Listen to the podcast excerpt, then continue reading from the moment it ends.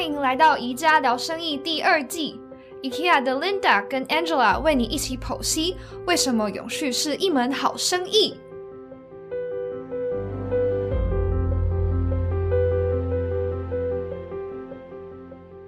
嗨，各位宜家聊生意的听众，大家好。我们今天呢邀请到一个非常重量级的贵宾，他也被大家称为是台电的徐志摩徐副总来到我们节目里面，欢迎徐副总，各位听众，大家好，我是台湾电力公司，我是徐兆华。还欢迎你来到我们宜家聊生意的 Podcast。今天我们要聊一些比较艰涩的问题哦。我们在想说，大家对台电的这个观念就是想法就是啊，我每天把电灯的开关打开，电好像就来了。对，呃，现在可能大家讨论比较夯的议题就是我们台湾的能源政策嘛，希望在二零二五年之前达到二十趴的这个再生能源的发电的比重。那这个后面我们知道徐副总是促成这件事情能够得以发生很重要的推手，也就是您这边有曾经参与过这个电业法的修正，是不是跟我们说一下说，那台湾在做这个能源政策的转型，它很重要的一个法案叫做电业法，跟跟我们多说一下，您当初参与这个过程后面有没有碰到什么样的困难啊、挑战啊，或者是为什么政府要去推动这个电业法？是因为其实政府那个时候在推能源转型，所以那个时候有定一个目标，就是五十、三十、二十，五十 percent 的天然气，三十 percent 的燃煤发电，是二十 percent 的绿能。哦，嗯那为了要让绿能能够蓬勃发展，所以那个时候政府希望说，透过电业法的修法来加速或者推动整个能源转型。嗯，那所以呢，就开始修法电业法的过程里面，那它主要还是绿能先行，嗯好让绿能能够先自由化。那在修法的过程里面，其实会遇到蛮多的阻碍，比如说台电本身就必须要去接受。那 OK，因为整个的修法过程里面呢，要把台电未来了嗯哈，到一百一十四或是一百一十五年会要把它拆解成三家公司，哦，所以台电本身本来是一家公司，会变成一个母公司加一个发电公司跟一个电网公司。 OK，哦，那所以说呢，在这个修法过程里面，还有一些的绿能先行的这些的配套。嗯，那所以台电本身是抗拒的，哦，台电本身抗拒那的，当然，但哦那个时候因为台电要被拆解，所以台电本身是、是被抗拒的。那但是呢，我们要怎么去跟社会沟通？要怎么去跟台电的员工沟通？嗯，那这是一个非常困难的事情。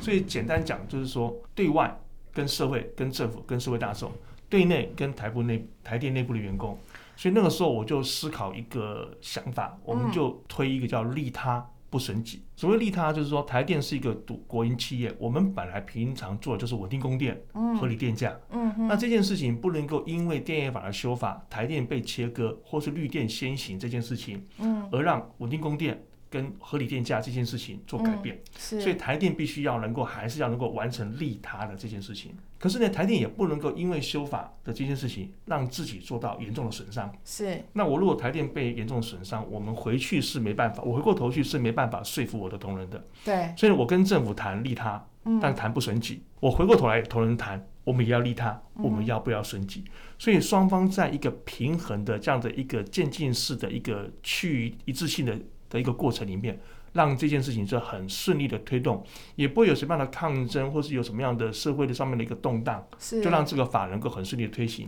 那这个法通过让整个绿电的是推动有一个很好的利基，返回来到一个很重要的议题，就是国家在做这个再生能源转型，是它其实呢后面是有很深层的这个碳排的意义的。对因为国家是希望在二零五零年的时候达到全部近零碳排，就是说我们不要再有任何的碳排。很重要的是，在台湾，我们很大的碳排的比例来自于能源，对是吗？那刚刚徐副总在闲聊的时候有提到，就是说，其实能源占整个台湾很重要生意的一部分，对不对？像我这个年纪哈，我们小时候坐的火车啊，烧煤的，烧煤的火车在走的时候，有时候进到那个隧道里面，会觉得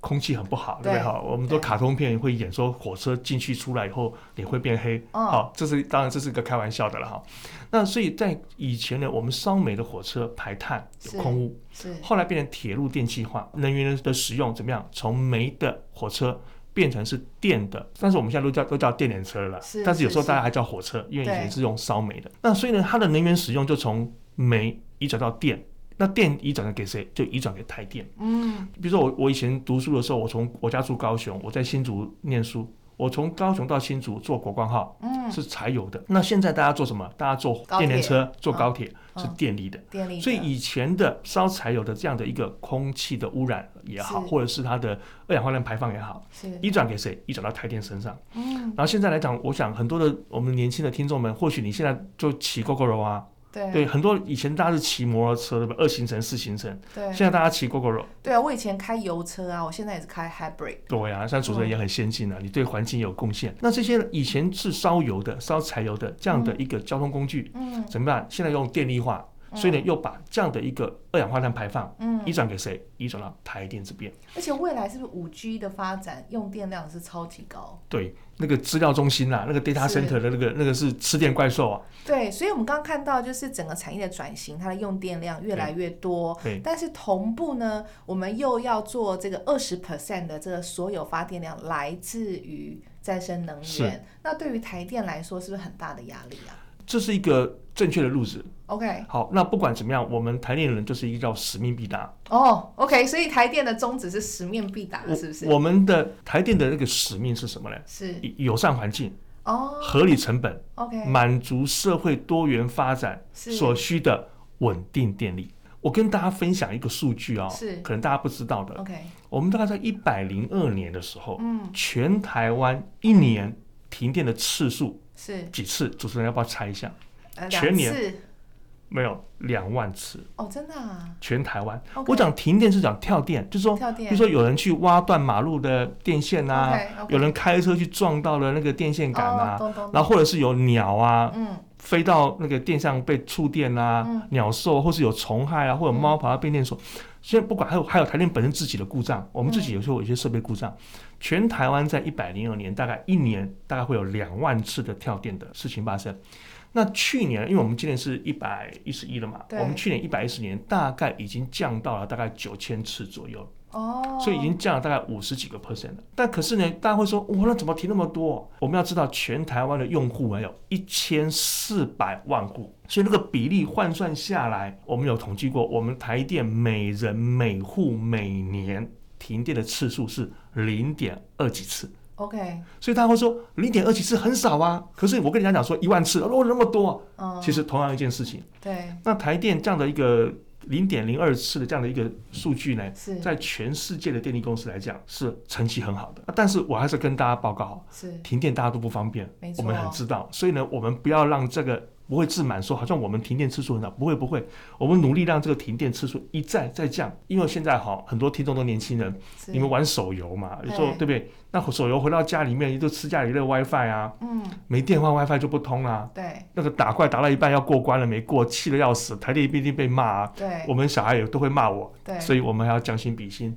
努力让供电能够稳定。那我们刚刚讲到就是供电稳定，可是同步呢，你们也是在发展再生能源对。那再生能源有一个很重要的特性，就是它是间歇性发电。对譬如说，各位想象哦，呃，我们装太阳能板是太阳升起来有在天空中的时候，太阳能板才会发电。对然后或者是我们在看的是呃离岸风机，或者是在陆域风机，对，也要有风的时候，没错才会发。那但是对于用户来说，它可能是二十四小时随时都有用电的需没错求没。错，那台电怎么去平衡这样子的一个供电稳度稳定性啊？哦，这是一个非常艰困的工程。是那当然，我们有一个电力电力调度中心，是，就像人的大脑一样，嗯，你身体里面要做很多事情，你要取得平衡嘛。对，那我们会有一个大脑叫电力调度中心，而且我们是两个脑，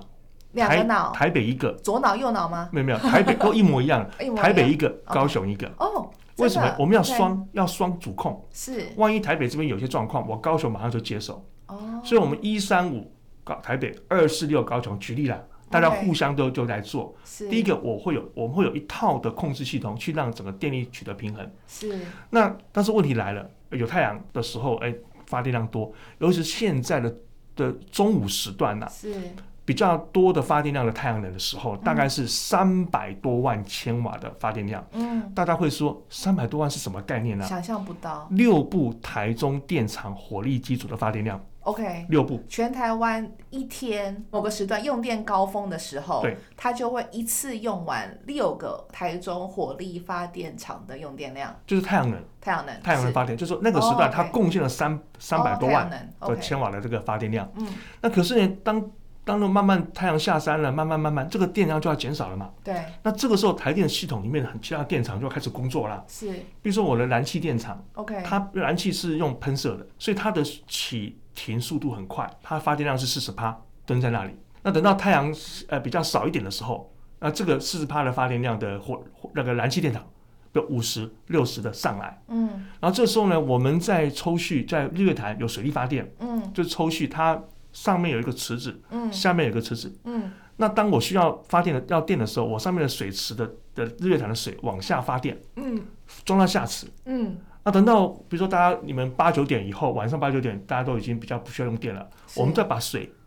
抽上去。 OK，那或者是白天我们讲有三百多万千瓦的那个太阳光电，假设是那时候用用还有余裕，我也可以抽水。 OK，所以呢，我们还有很多电池的储能，是，我存在电池里 面，然后来放出来。嗯所以呢，我们会有很多的工具。嗯，当忽然间没有风的时候，忽然间没有光的时候，有人下班就要有人上班了。懂懂，所以懂那台电有几百个机组在那边做快速的调整，是是那这是一个不容易的一件事情。听起来是感觉呃，随时要去做调度啦，对，对不对？然后一定要靠两个大脑，那未来可能两个大脑不够了，呃，这个这个不会，然后这不呃，不会会，对，因为我们电力调度它虽然是两个控制中心，但是它同时运作是一个，哦，它一了个解运作，而 OK，另外一个是备援。嗯啊，为什么？因为上次九二一大地震以后嗯，我们认为说，其实需要有两个控制中心，嗯那互相的能够异地异地来控制，嗯所以一个在台北，一个在高雄，是。这样的话距离很远。了解，副总，我想多聊一点再生能源哦，好因为对于 IKEA 来说，我们其实希望在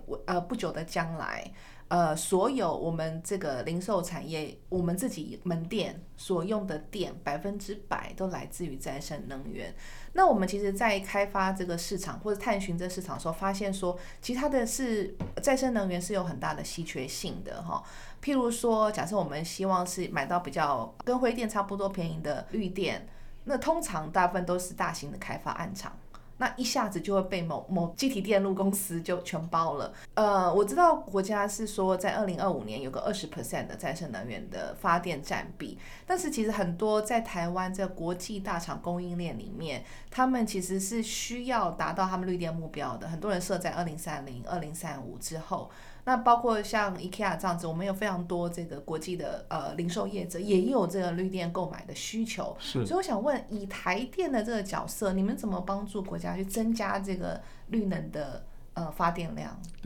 因为其实我们刚刚前面有提到电业法，让绿电先行，是所以现在绿电是自由化。对，那自由化表示呢，很多人你只要你愿意，好，或者是你有土地，或是你有资金，你就可以投入在绿电的市场。嗯，所以我们会有绿电的开发商，或者是绿能的售电业。对，好，那很多很多的部分都在出来哈。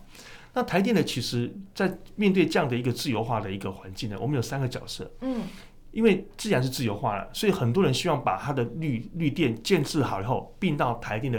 电网电的网系统，了解。所以呢，我们必须那要我有们多讲一下自由化，就是说现在在这个市场里面，唯一的售电业者，可能电业法之前啦，哈，所以整个市场里面唯一有能力可以卖电给使用者，就只有台电。是那电业法之后就会开放绿电先行跟对这个有电力自由化这件事情是，所以未来在这个市场里面，民间企业也可以卖电，可以但是它卖的电需要是再生能没源，错没错对嗯吗？，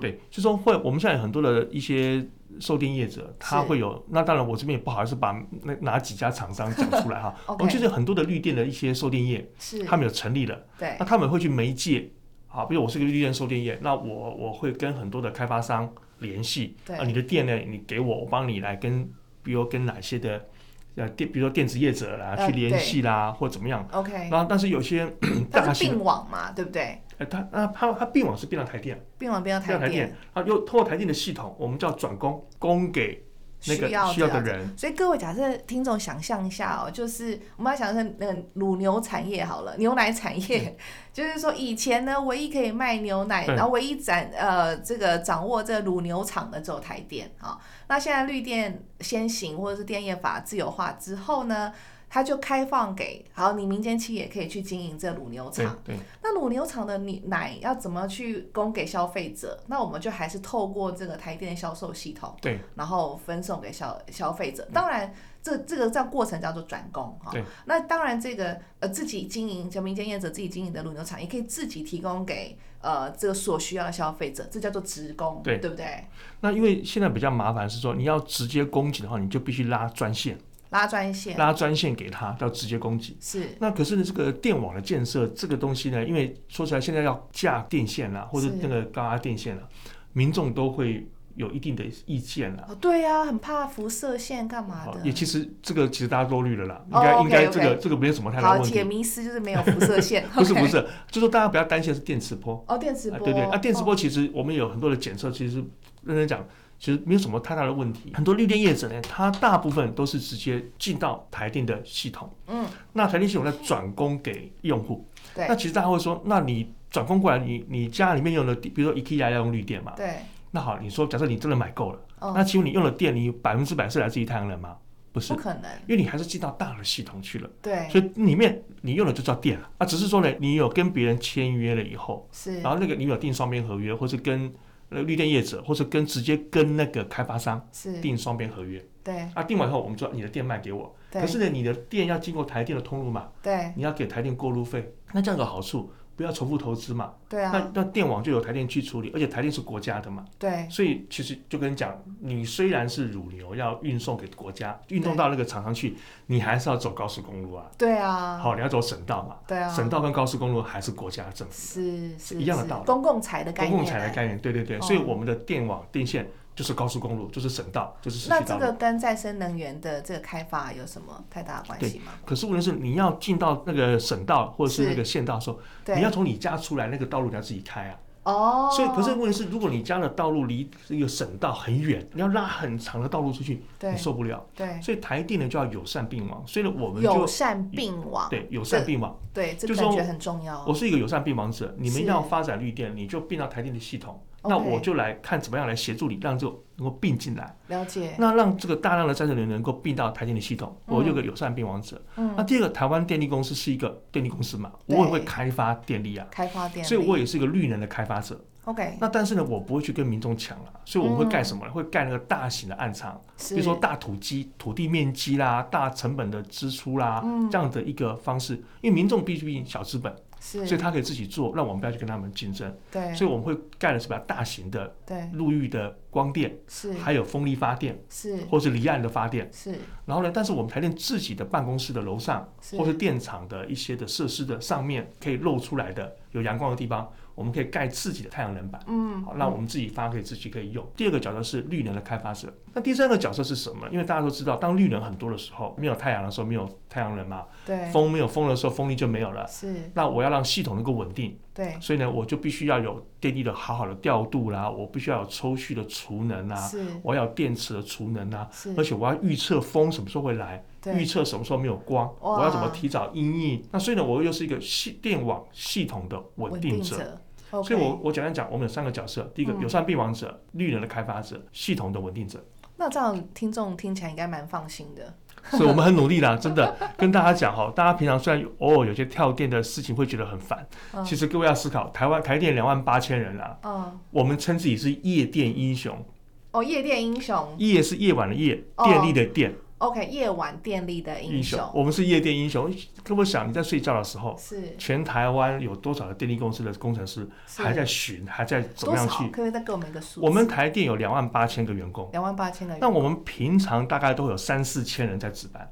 就是 every hour 每一对个小时就是三到四千个4000人人在值对哦班，我们比如电厂有人值班，对然后有线路的有人在巡修是啊，比如说有有故障的时候，有是有跳电，比如说是有时候像我记得有一次在台北有一有一有一只鸟叫大笨鸟，它飞到我们的那个变电所里面去，是结果它的鸟很大只，对就 短路了，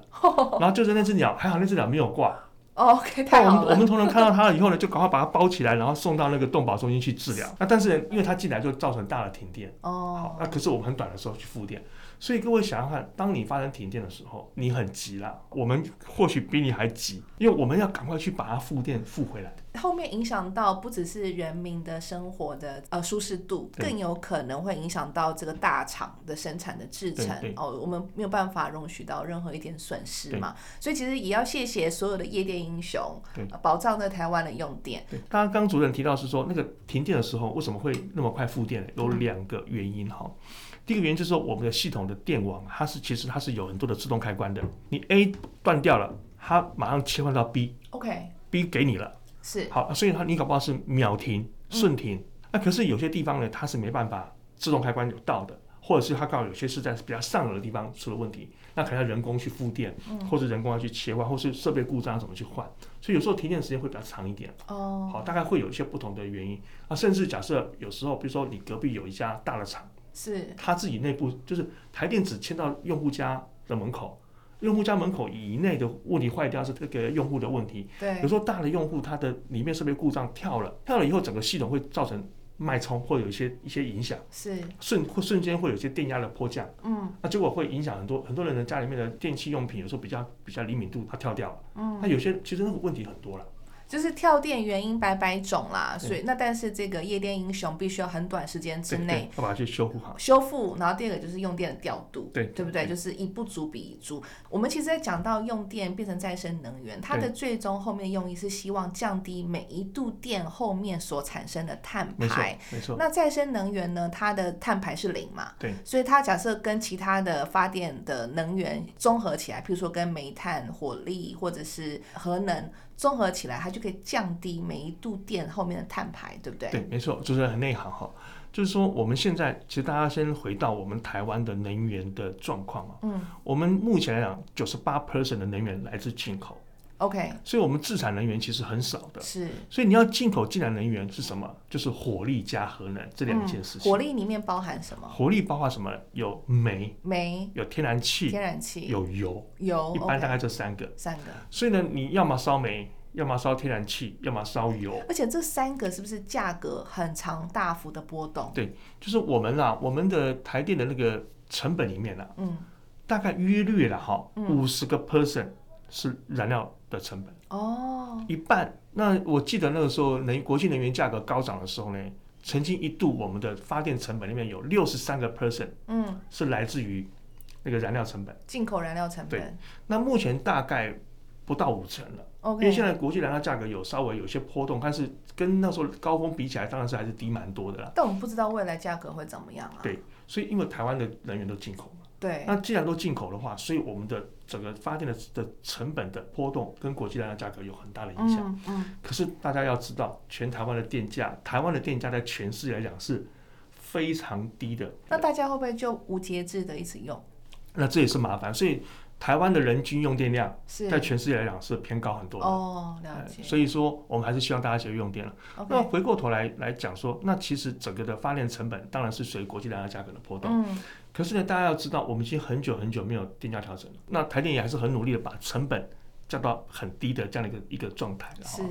那未来大家主持人或是民众会很关心说，当绿能越来越多的时候，是，那对于整个发电成本的这样的影响会不会提高？嗯那当然是会的。嗯，那当但是呢，这就要取决于什么？取决于国际绿能开发的成本是不是能够随着时间，嗯，能够慢慢的降低。嗯，我记得以前呢、啊我们一度太阳能光电的总购汇率啊，嗯，有到十块、九块、八块、七块、六块、五块，嗯，像一直降。对，那表示整个的建制的那个光电成本一路这样下降。那当然不管怎么样，还是高于我们现在的一度电两两块五、两块六的这样的一个价格了对哈。这个是其实是国际趋势，这个没有办法了。 OK 本来的绿能越来越多，本来在台电的铺我里面的成本嗯就会提高。所以开发再生能源不但是可以把这个进口的成本、能源成本控制在一个我们可以接受的范围，同步也提升了国家自己的能源自给率。就是我们本来是两个 percent 的能源来自进口，对，如果我绿能能够多到多到比如说二十趴的占比，是那其实它的比例就提高了。当然，因为我们能源进口不是只有给电力使用了哈，嗯还有很多的一些用途了哈。嗯我们中油进口天然气百分之八十嗯，是给电力业用的，哇，OK，对，所以我们电力业几乎用掉了百分之八十的天然气是的的的进口量。 OK，对，所以如果说我们今天绿能越来越多，让这个天然气，当然我们现在是少要少用煤了，对，要多用天然气了。如果我们绿能越来越越来越多，那煤的使用可以降低，是那自然我们每一度电所排的碳，是，甚至它的空污对都能够减少。而且你们为了要降低天然气跟这个燃煤所产生的碳，你们还有一些比较先进的技术，对对吗？就是说，刚刚主任有提到是说，我们到底二零五零国家或者全世界有一个近零排碳的，呃，就是近近零零碳排碳排的这样一个一个目标哈。那我们因为因为我们先把它设定在碳啊，因为当然不是只有碳，因为温室气体还有很多其他的哈。对所对以，但是碳大概是一个我们目前一个主要的目标，对，所以我们就用近零碳排哈。那也有人谈近零转型，是好，那近零转型可能就是要更或近零排放。是那近零排放可能包括其他的温室气体、嗯甲烷啊什么其他的。好，我们现在回过头来拉回到碳的这个事情上嗯面哈。那我们现在，我们过去呢，台电公司的系统里面呢，我们每发一度电，或许之前的哈，不零点六度、零点六公斤嗯零的、六公斤的碳碳排，排。对，那我们现在今年呢，大概去年已经降到零点五左右了。是那我们未来还会往零点五、零点四、零点三、零点二一路往下降，是，但是这个是需要时间的。嗯哼，那第二件事情呢？那我要怎么去降低每一度电的碳排放呢？我就要把我的能源结构里面，嗯，把会排碳的少一点，对把把会排碳的少一点，把不会排碳的多一点。对那煤跟气呢，大概是二比一的比例，是，所以我降低煤，增加天然气，嗯自然碳排会减少。嗯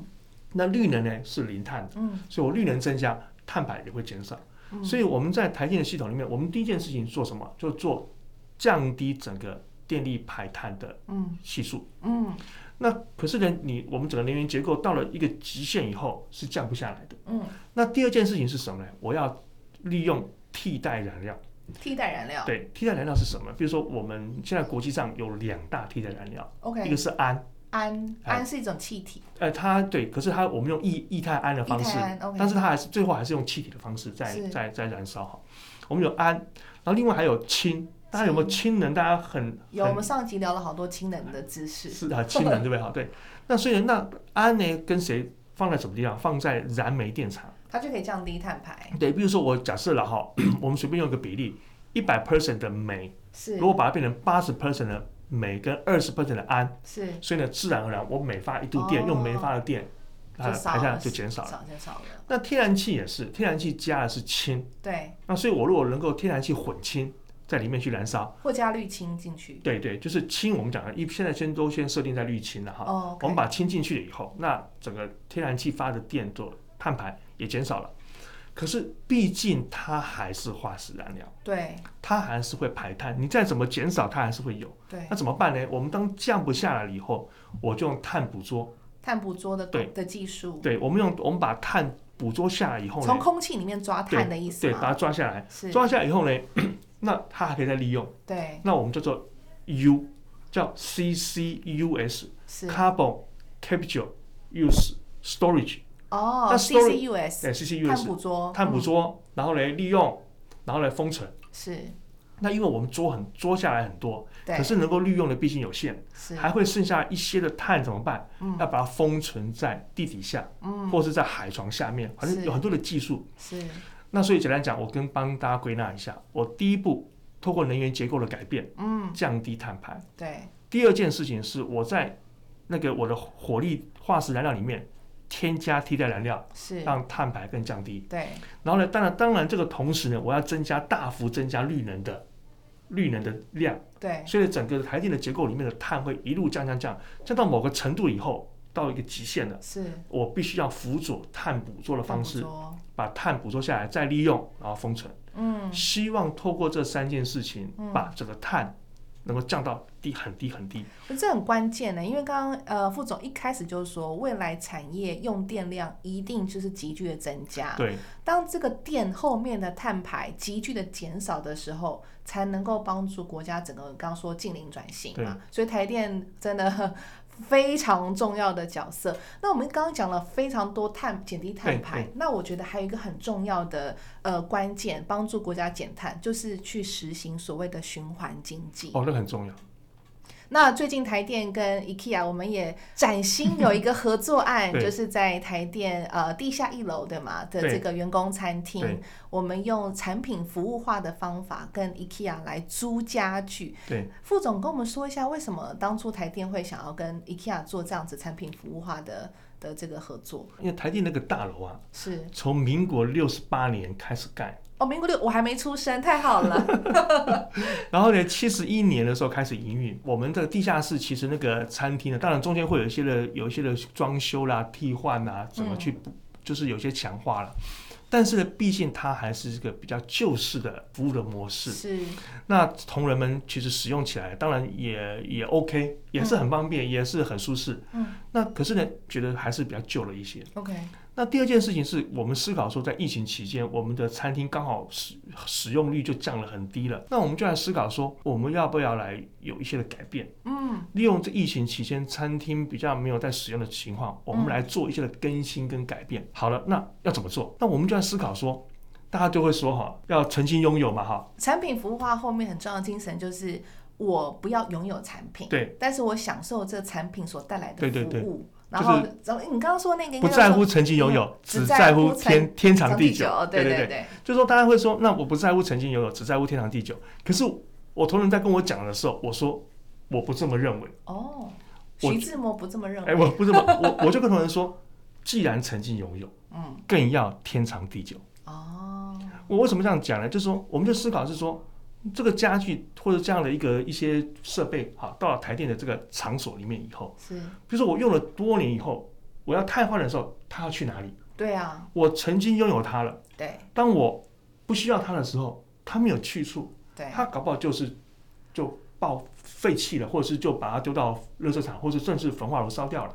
副总跟你讲，根据台湾环保署的这个统计，巨型垃圾、大型垃圾，它的回收率大概只有百分之三十。对，所以百分之七十以上的大型垃圾，包括家电或大对型的家具，都是进了焚化炉。对，这多可惜啊！所以我是非常可说，惜，嗯你既然曾经拥有，你为什么不要让它还能够天长地久？那我们是不是来透过租赁的方式？是今天厂商他的设备到了我这边来了，他知道我跟他签了有一定的合约的期限。对当然过了这个合约期限，如果我们还要再继续使用，当然也可以。那所以厂商在设计的时候，他就会思考说，他以后拿回去有他的再利用，没错，所以他要从设计到它的装配，对他都会去思考它的再利用，对它它的耐久性。是那所以呢，那以后他拿回去以后，它可以从事其他用途，是或者是降级使是，用。对那其实对台电来讲，我觉得我们是做了一个好事。我一开始不用花那么多钱了， 对不对？对，一开始不用花那么，就是他只把费用分担分摊对到对每个月的租金嘛。那的确，我们 IKEA 在服务台电这个客户的时候，我们的选品一开始我们就会选这个具有循环经济后面对特性的产品，譬如说，它一开始设计的时候，这个桌子在组装的时候不是需要螺丝的，对，所以它可以重复的组装拆卸，对以及我们选的是非常耐用的材质。对这个耐用材质，譬如说，它当然经得起这个使用者的蹂躏啊。第一个， 第二个耐用材质就是说它是单一可回收的材质。哦，即使今天我回来真的是已经无法再修复了，我可以保证它可以再回到 IKEA 供应链里面，成为下一批产品的原料。对所以这也就是为什么呃，我们 IKEA 在说转型成为一个循环经济的企业后面，其实我们真正在努力的是打造这个循环经济的供应链。对，从循环设计的源头，就是在设计产品源头到最后面产品给它第二次、第三次生命的时候，都要发生在 IKEA 的供应链里面。来保证说未来 IKEA 不会有废弃的家具。哦，这非常重要。我觉得这就是为什么我们一开始要用这样的构想去做的一个最主要的原因啦。是所以很多人在说台电公司，那、你们要怎么去推循环经济？嗯，我我就跟他们说啊，本来无一物啊，何处惹尘 埃啊？果然是徐志摩副总，真的是出口都是诗 哎、没有没有没有，我的意思就是说呢，就是我在当初在规划设计的时候，是我就应该要把这样的概念放对在一开始的起心动念。是，所以我们在那个家具、那个地下的那个餐厅，我们要去做改变的时候。是，就要从最上位的那个想法对，去做改变。那个是想法改变了以后，后续就能够展开，而且是无悔的。太棒了！我觉得 IKEA 这次非常开心能够跟台电合作，因为其实我们觉得一个跨国说呃家具龙头就是 IKEA，然后跟着国家的企业，尤其是掌握到每一个人方方面面的消费或或者是生活习惯的台电来合作，其实我觉得我们是可以达到一些抛砖引玉的一个一个功效在，对不对？我觉得背后有很深很深的意涵啊了哈。是，我想简单讲哈，因为台电我们有服务到全台湾大概一千四百多万户的用户，是，所以各位想想看，改变了台电，对，就改等于改变了台湾。嗯，那台电呢，我我也透过这样的一个租赁的方式，这样循环经济的概念，嗯，让我们的同仁，嗯，能够直接到那个场合里面去，嗯，让他们感受到说，我们为什么要用这样的概念，用这样的思维去做这件事情，嗯，让同仁们平常就习惯养成有这样的思维想法。是，那他回到他的工作的场合里面去的时候，嗯，他也会知道说，其实这是一个趋势。我在设计的时候，我在使哦，用的时候，好，比如说我们在要设计一个电厂，对我从一开始电厂设计的时候，我可能要思考，我不要 over design。对，我刚刚讲了，本来无一物嘛，对何处惹尘惹尘埃？是，我可能本来就不需要这样，我就嗯不要多设计，没有多设计，它就不会多产生很多对环境的伤害。而且他要想的是这个这个，我说电厂以后对，他要是呃厨艺了，对，他之后该怎么办对？对所以他会把很多生命的循环都对想到里面去了。就说它就会有一个全生命周期概念对的这样一个思维对，嗯它不会只想到前头，还包括以后的运维、营运，或者这样的一个结构物。嗯，如果以后它到某个年限以后，嗯，我是不是要给它补强？就是说它的生命在下坡的时候，嗯我是不是透过一些作为，再把它的生命再往上拉起来到它原来的服务水准？是那或者是说这样的一个设备，或者是这样的一个结构物，是那它以后可不可以透过降级嗯式降级？它本来是可以做某个一、某个等级的嗯的安全等级的，是可是因为它的结构老化了，嗯那我可不可以让它降级的使用，可以发挥第二春、第三春一路下去。对那这些思维想法以前或许大家没有那么想，嗯那我是觉得要让同仁们透过这个案子，是也能够有循环的这样的一个概念。毕是竟我们是在全台湾来讲，我们是国营企业的第一名。哦，真的对，国营企业还没有人有发生有用过这样的方式在处理。我据我的了解，我们可能是台全台湾如果成功的话是唯二。哦，对，太棒了！他有 IKEA 非常有荣幸跟台电一起打造这个历史的我们也很里开心程碑我们也很开心，同仁们超期待的。哦。我每天上班我都会到楼下去看哦今天的进度怎么样。我是没有跟同仁讲了，是因为我上班的时候下去看一下，大概两分钟，看一看我再上去。哎，天天有进展，每是天有进步。 那我们一定要好好宣传这个合作案，有真的有有希望有这个你刚刚说。本来无一物，对何处惹尘呃惹尘埃。然后，以及是希望所有的听众都能够拥抱一种观念，就是，呃，我喜欢曾经拥有，但我更在乎的是这个所有物品的天长地久没。错，没错。对不对？对那我们其实呃，一家聊生意啊，节目到了尾声，也要请教一下副总，就是对你而言，你觉得做永续是一个好生意吗？它当然是个好生意哦，因为说实在， 一旦你做了永续以后呢，就我刚刚所提到的，我们会从最前头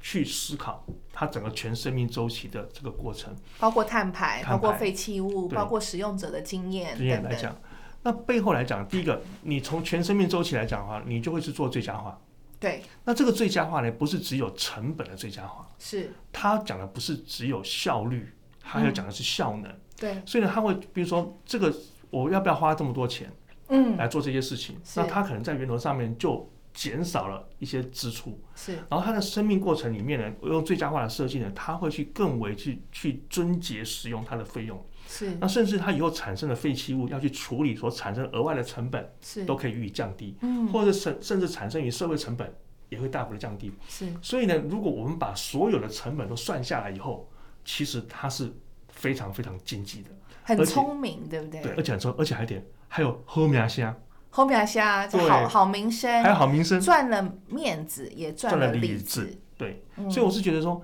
我们推永续这个事情呢，应该是要发自内心。是那但是呢，你要发自内心之前呢，你要先说服大家说，这是一门好生意。啊哎对那为什么是一门好生意？我们告诉大家说，因为这样可以省这个，因为这样可以省这个。你加起来，虽然你在，比如像比如说我们跟 IKEA 这个案子，虽然在前头我们会有一些思考方向，嗯，或许有人会说啊，你为什么一开始要花这些钱？对可是你如果全算它的全生命周期所产生的成本，是其实大幅降低的。大幅降低的。那我们大把外部成本都都算进来了啊都算进来那了，同仁们知道说，哎，